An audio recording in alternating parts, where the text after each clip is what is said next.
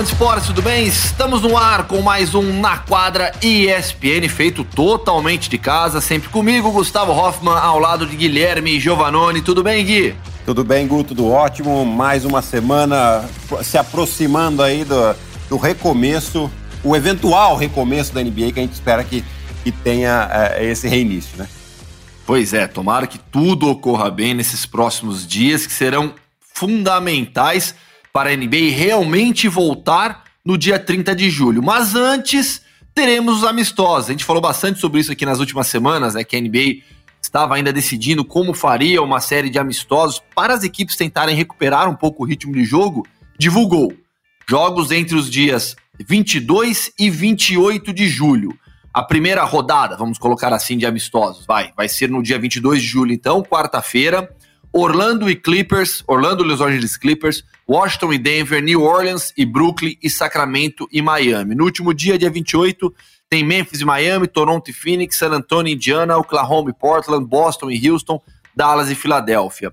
Gui, qual é a importância desses amistosos, desses dias de amistosos para os times voltarem na temporada para valer? É, é, eu acho fundamental ter esses jogos aí para você ganhar um, um, mínimo de ritmo é, possível aí para encarar os jogos. Né? A gente tem que lembrar que é, cada um desses oito jogos, para algumas equipes, vão valer como se fossem finais. Né? Então é importantíssimo que tenham esses amistosos antes para os técnicos poderem fazer os ajustes é, finais aí antes de encarar esses jogos. E o que eu achei interessante na tabela, Gu, é que a NBA se preocupou em, em colocar jogos de equipes ou de, de conferências opostas, né? Ou equipes que não se enfrentariam, não, possivelmente não se enfrentariam em uma primeira rodada de playoff. Né? Teve essa preocupação da liga, o que eu acho que é importante para não para não acirrar um pouquinho os ânimos, né? Para já não ter alguma, alguma algum tipo de problema, algum tipo de é, é, como se diz, teoria da conspiração falar, não, no, no amistoso foi feito isso para provocar um jogador ou para machucar um jogador, enfim, uma série de coisas pode ser pensada em um amistoso é, quando você coloca possíveis é, confrontos diretos de uma rodada de, de, de, de playoff tão próximo desses amistosos. E nesses últimos dias também tivemos mais notícias envolvendo jogadores que não retornarão, que não vão jogar essa reta final de temporada regular e depois, consequentemente, os playoffs. Victor Oladipo não vai jogar. Oladipo sofreu aquela grave lesão, tinha voltado, disputou 13 jogos depois que ele tinha retornado e aos poucos é, estava é, somando mais minutos em quadra. No último jogo, é, dos Clippers, antes dos Clippers, não, desculpa, dos Pacers, antes da, da pausa da NBA, da paralisação da liga, ele jogou 29 minutos. Então, assim, se a temporada acontecesse normalmente, né, não tivesse acontecido essa paralisação, o Oladipo estaria em quadra, teria se recuperado plenamente, já estaria jogando aí 35, 40 minutos se necessário até. Não vai voltar, decidiu ficar fora dessa reta final.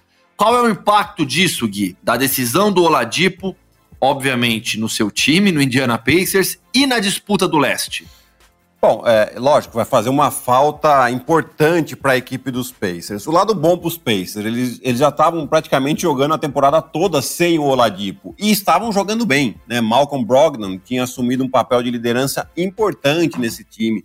O Domantas Sabonis estava jogando muito bem, foi escolhido para o All-Star Game esse ano. Né? Então, era uma equipe que estava muito bem entrosada. É, mas aí vem o pensamento de longo prazo, seja para o Indiana e seja para a carreira do Oladipo. Né? Você tem que. É, o Oladipo tem mais um ano de contrato ainda com o Indiana. A temporada que vem, provavelmente é a temporada que ele vai voltar mais próximo do que a gente viu ele jogar antes da lesão. Né? E, e agora eu acho prudente, sinceramente, para os dois, tanto para o Oladipo quanto para o Indiana. O Indiana mesmo com o Oladipo, quais são as reais, eram as reais chances de título ou de chegar eventualmente numa final de NBA?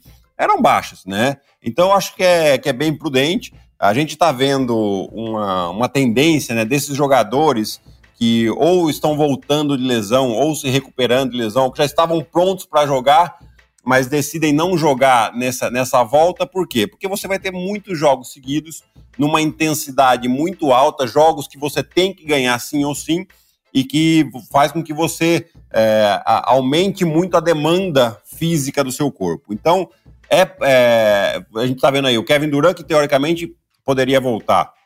Você tem o John Wall, que a equipe até disputa uma vaga nos playoffs, que já estaria apto a jogar também, né? E todos eles decidindo não jogar, né? Exatamente por causa disso, para ter um tempo maior de recuperação, para não encarar logo é, essa intensidade de jogos logo na volta e correr um risco grande de uma, de uma relesão aí, né? O que seria muito grave para todos esses jogadores. É claro que, como você disse, né? O Indiana não, não era um dos favoritos ao título e não seria o Oladipo que tornaria o Indiana Pacers favorito ao título. Mas a gente vai até falar, abordar um pouco mais esse aspecto daqui a pouco, mais para frente no podcast, quando falarmos sobre o Toronto Raptors. Mas o formato, esse formato novo, né, sem mando de quadra, talvez torne a liga um pouco mais imprevisível.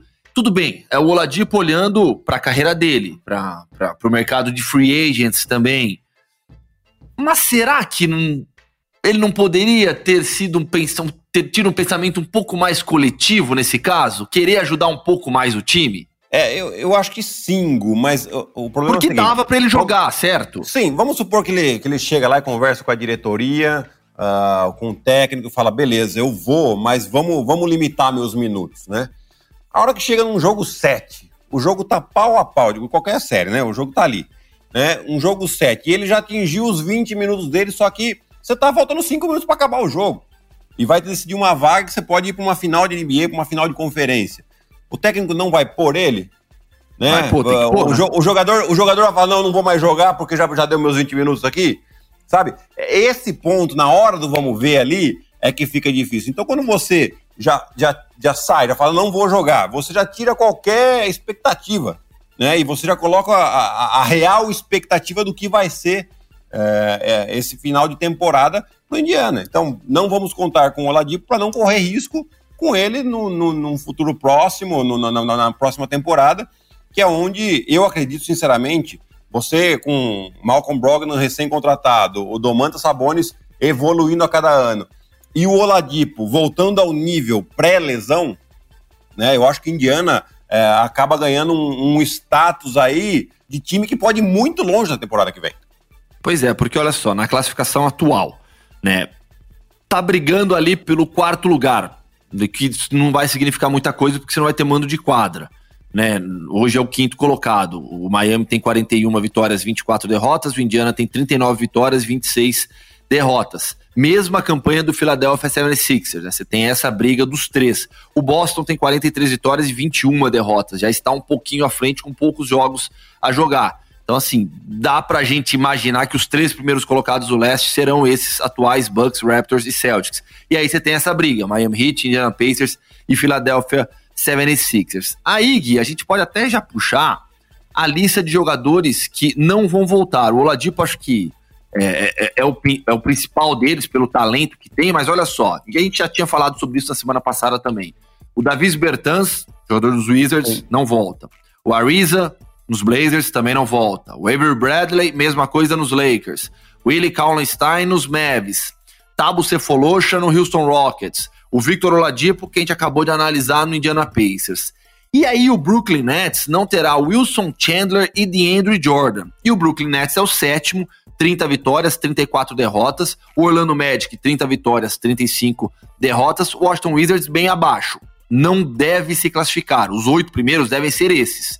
Só que os Nets estão na disputa com o Orlando Magic para ver quem vai ser o sétimo. E isso interfere bastante porque você eventualmente foge eventualmente não, você foge do Milwaukee Bucks na primeira rodada. Só que é um time que vai sofrer demais com, essas, com esses jogadores fora, né? É, e, e, o Brooklyn, a, além desses jogadores que a gente já citou, né? O Kyrie também não, não vai voltar, o Kevin Durant já estava fora e confirmou que vai continuar fora. Você tem o Spencer Dinwiddie, que também foi é, diagnosticado com Covid-19 e está na dúvida ainda se vai ou não para Orlando, né? Então, com todos esses desfalques que o Nets pode ter, ele ainda corre um risco de ficar de fora. Por quê? Porque o, o a tabela deles, né, a gente vai até analisar um pouquinho agora aqui, é, tem muitos confrontos diretos, é, dos quais com o próprio Orlando Magic são duas vezes, e, e, tem um confronto direto com o Washington Wizards. O Washington ele precisa estar a uma distância de quatro jogos do oitavo, do oitavo colocado para ter a possibilidade Isso. de jogar o play-in.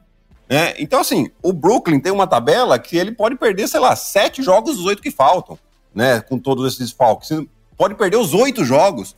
E aí sim ele começa a colocar em risco essa classificação, é, esse lugar que estava teoricamente garantido, né? Ele está com seis jogos de distância do, do Washington Wizards, mas isso pode ser cortado rapidamente para quatro, e aí sim ter uma, uma disputa, né, né esse play-in contra o Washington Wizards, é, tendo que ganhar pelo menos um jogo.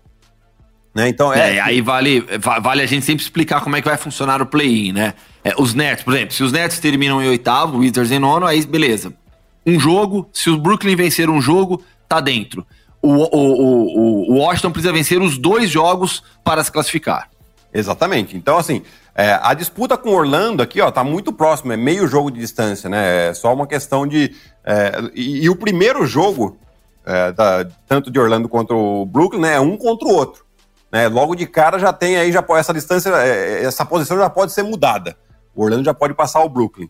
E, e depois disso, o Nets ainda vai jogar contra o Washington, vai jogar contra o Bucks, Celtics, contra o, o Magic de novo, né? Contra o Clippers. Quer dizer, uma tabela muito difícil tem o Brooklyn. E contando com esses focos, se o Spencer de Weed não for, então, aí eu, é para apostar um 0 e 8 aí no Nets.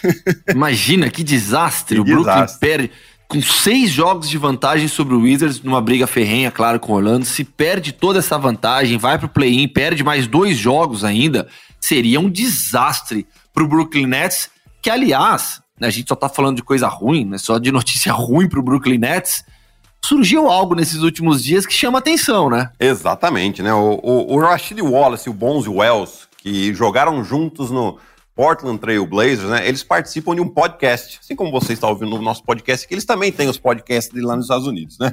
E eles vieram com a notícia de que o Brooklyn Nets, a lá é, Godfather, né? O, o poderoso chefão, fará uma proposta irrecusável a Greg Popovich para ser técnico da equipe a partir da temporada que vem.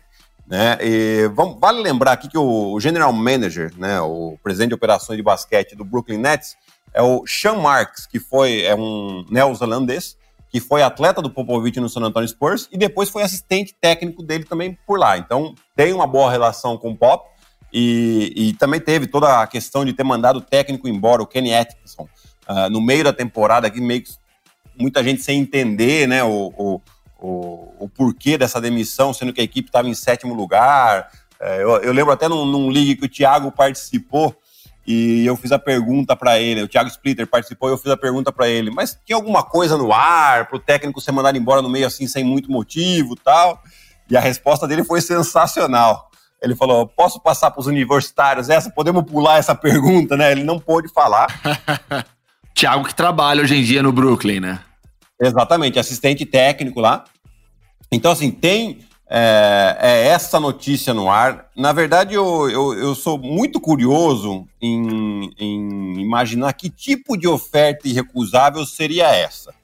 Né? Porque o Popovich é um cara multicampeão, talvez um dos maiores técnicos da história. Tem gente que considera ele o maior técnico da história, enfim. É, há mais de 20 anos à frente do San Antonio Spurs. É, qual seria essa proposta que faria uh, o Popovich deixar o San Antonio Spurs a essa altura da carreira e da vida? Porque, assim, sinceramente, dinheiro, que diferença vai Por mais que você coloque, sei lá, quantos milhões você quiser ali, ele já ganhou muitos milhões, né, Gu? Então, assim. Sim. Não, di é... Dinheiro acho que não é o ponto. Exatamente. Né? Seria talvez uma motivação esportiva, um novo desafio, mas a essa altura da carreira e da vida, ele está disposto a encarar isso, a tentar estabelecer uma cultura vencedora em uma franquia que melhorou demais, mas não tem essa cultura vencedora do San Antonio Spurs. É, só pode, só seria, acho que pelo desafio esportivo, mas a essa altura da vida e da carreira, eu acho difícil também. É, então, e, e então Fica, fica curioso, é lógico que você deve ficar tentado em treinar uma equipe onde você tem um Kevin Durant, você tem um Kyrie Irving, né? provavelmente eles vão tentar trazer uma terceira estrela também, se eles conseguirem renovar com o Spencer Dinwiddie, que vai ser free agent uh, nessa, nessa temporada, é uma equipe muito interessante, eu gosto muito dessa equipe do, do, dos Nets para a próxima temporada.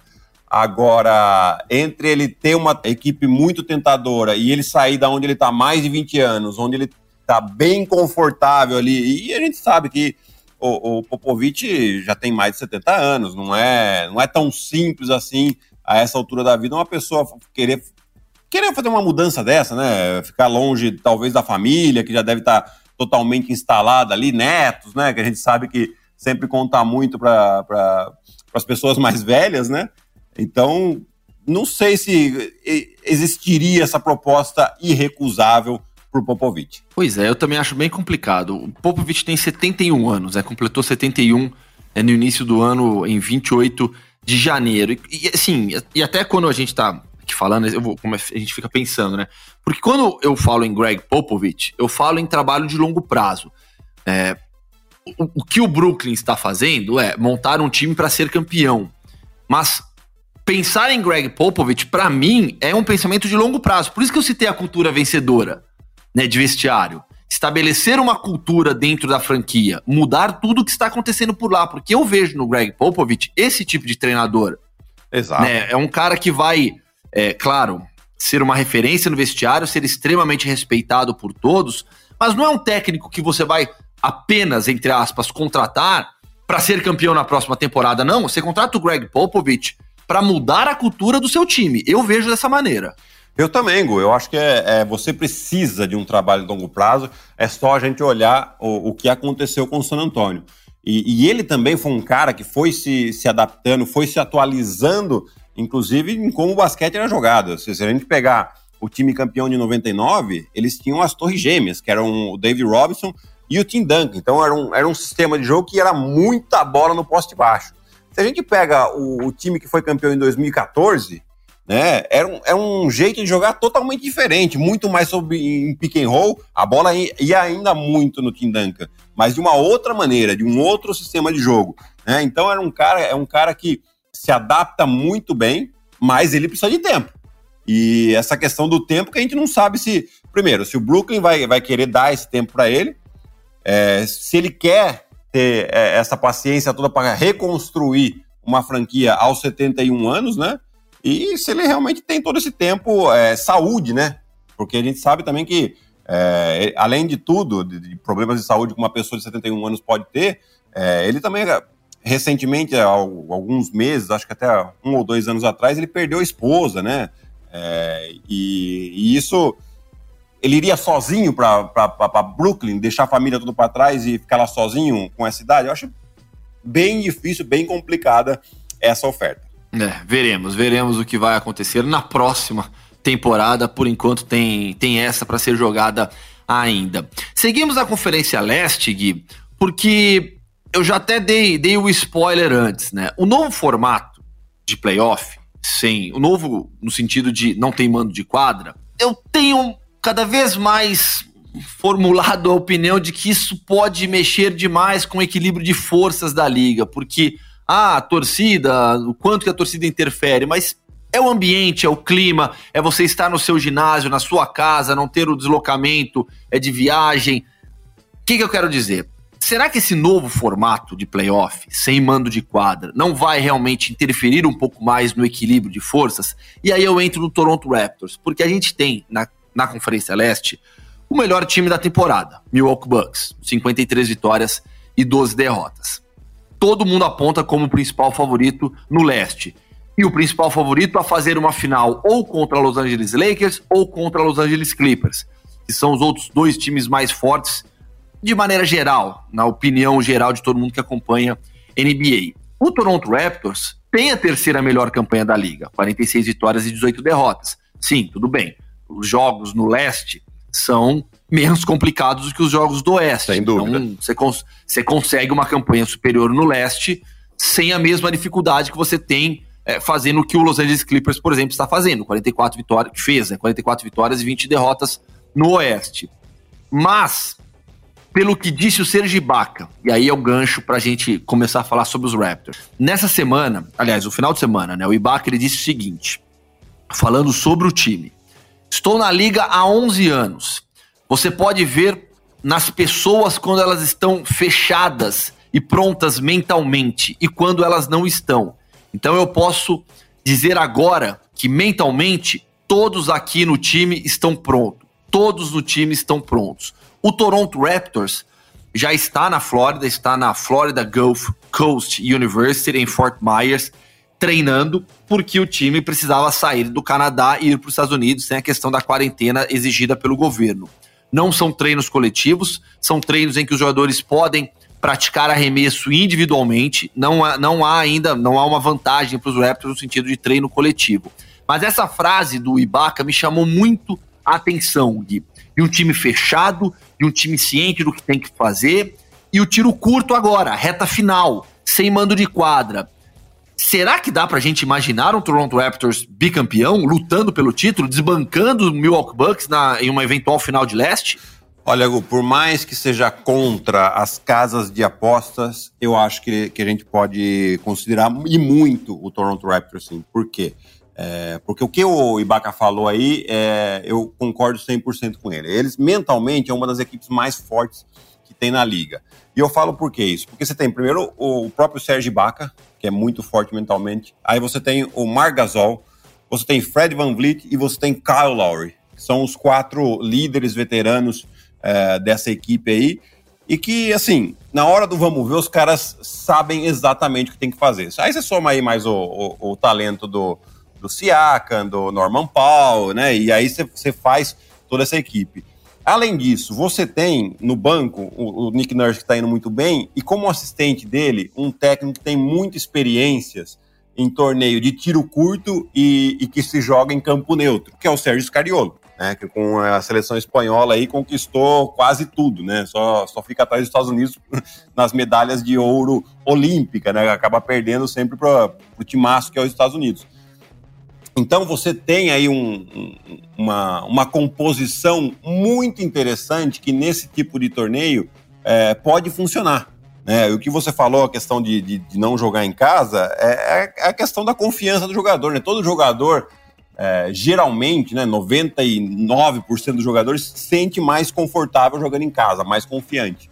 É, essa equipe do Toronto não precisa disso. Né? Exatamente por, por esses motivos que a gente falou. Então, eles começam a ser considerados, sim, tem que ser considerado e muito, apesar de não serem os favoritos, né, mas é, você tem que sempre ficar de olho nessa equipe que, além dessa força mental, tática e tecnicamente nos playoffs sempre consegue surpreender os adversários. Pois é, porque eu vejo cada vez mais, cada vez mais não, mas assim, muita gente tratar o Boston Celtics, por exemplo, que tem um timaço, tem muito talento individual, é, como um dos favoritos também, está, pode tranquilamente ganhar a Conferência Leste, até naquela simulação que o pessoal do eSports da, da ESPN fez, né, no, no, no, jogo da NBA, o Boston Celtics foi para a final, né, ganhou a Conferência Leste, uhum. despachou, despachou o Milwaukee Bucks na decisão, é, aliás, na decisão não, despachou, eu não lembro qual foi a final da Conferência Leste no, no eSports, depois a gente vê isso. Mas enfim, eu vejo o Boston Celtics sendo é, super bem falado, comentado, mas o Toronto Raptors parece que é o patinho feio. É. É, parece que é o time que ninguém acredita, ninguém acha que vai ganhar. Ah, 46 vitórias e 18 derrotas. Ah, não, mas quando chegar o playoff não aguenta uma série de sete jogos. É precisa de alguém para meter a última bola. Peraí, você tem um Kyle Lowry, você tem um Siakam que faz uma temporada absurda. E, e isso que disse o, o Ibaka para mim, sabe? Um time, e aí você pode falar com uma experiência maior, é, um time fechado mentalmente, pronto, preparado, com vestiário realmente é, fechado, determinado a surpreender todo mundo, a ganhar. Eu acho que isso pode fazer uma diferença muito grande para os Raptors. Exatamente. E eu acho que essa foi, foi também a, a toada da temporada passada, né? Muita gente também não, não acreditava que o, que o Raptors poderia até chegar à final da, da, da NBA, né? E lógico, eles tinham o Kawhi Leonard, que fez uma, uma pós-temporada maravilhosa, é, mas é, a força dessa equipe está exatamente nisso, de, de provar que estão falando errado deles, estão falando, estão se equivocando em relação à equipe deles, né? E isso aí tem sido um motivacional muito grande para essa equipe do Toronto. Né? E ainda mais com esses jogadores experientes aí, que sem dúvida alguma deve é, incendiar os mais novos. Falar, ó, ó, o que estão falando da gente aqui, né? Vai lá e mostra. A gente falava que hoje em dia não tem mais isso, mas vai lá e coloca o jornal no vestiário, né? Com a notícia. né? Hoje vai lá e mostra no, no, no tablet, no telefone, olha a notícia aqui. É, e, e, e, e, usa isso como estímulo para a garotada. E é engraçado, né, Gui? Porque assim, esse tipo de motivação, né, na base da provocação, no tipo, olha só, estão falando isso, funciona com muito jogador, né? Nossa, se funciona. Eu lembro, a gente. É, quando eu, meu, meu período em Brasília, a gente ganhar um título, porque a gente viu a declaração de um jogador adversário e falou. É, isso no, no, jornal do meio-dia, assim, né? Falou, mal, e nós estamos preparados para ganhar deles de novo. Pronto. Foi a frase que a gente precisou ouvir. Não, não ganharam, mas de jeito nenhum. Não chegaram nem perto de ganhar, né? Então, é, esse tipo de coisa.